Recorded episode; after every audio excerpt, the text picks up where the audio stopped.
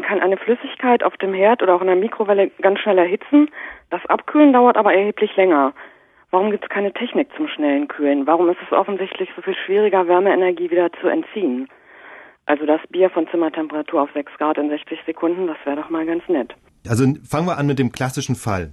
Ich erhitze Wasser in einem Kochtopf oder in einem Wasserkocher. Geht schnell, bis ich das Wasser zum Sieden bringe. Aber wie mache ich das? Ich mache das, indem ich das Wasser einer Umgebung aussetze, die noch viel heißer ist. Also eine normale Herdplatte kann 400 Grad heiß werden. Ich habe mich erkundigt bei einem Hersteller.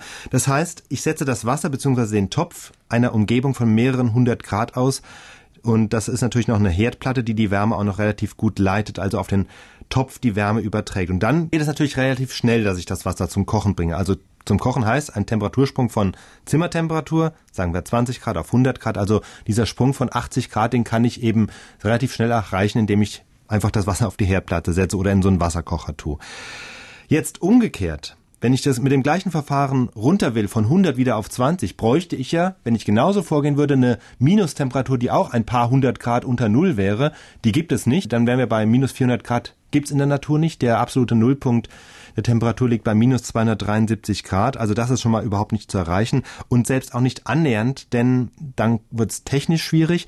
Kühlen ist ab einer bestimmten Temperatur technisch einfach viel aufwendiger als heizen. Es ist ja so, Wärme zu erzeugen ist leicht. Man muss etwas verbrennen, dann wird chemische Energie in Wärme umgesetzt oder man lässt Strom fließen und das ist dann elektrische Energie, die dann in Wärme umgesetzt wird und dadurch wird's heiß. Aber das Umgekehrte, das Kühlen ist viel aufwendiger. Man kann da nicht einfach mal einen Schalter drücken oder eine Platte anstellen und dann wird's kalt, sondern man bräuchte dann richtig flüssigen Stickstoff oder Trockenheit und das ist dann relativ aufwendig herzustellen.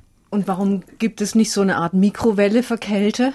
Ja, das wäre natürlich praktisch. Also wie funktioniert denn die Mikrowelle? Das ist eine andere Art der Erhitzung. Mikrowellen, die sorgen für elektromagnetische Felder und das führt dazu, dass die Wassermoleküle in Bewegung versetzt werden, also hin und her zappeln. Umgekehrt gibt es aber natürlich kein Küchengerät, das in der Lage wäre, die Bewegung der Wassermoleküle sozusagen zu bremsen und abzukühlen. Das heißt, die einzige alltagstaugliche Möglichkeit, heißes Wasser abzukühlen, bleibt zu warten, bis sich die Wärme in der Umgebung verteilt. Und das dauert natürlich etwas länger. Oder aber sie werfen ordentlich Eiswürfel rein. Das geht natürlich auch, aber das ist nicht so ein ganz fairer Trick. Mhm.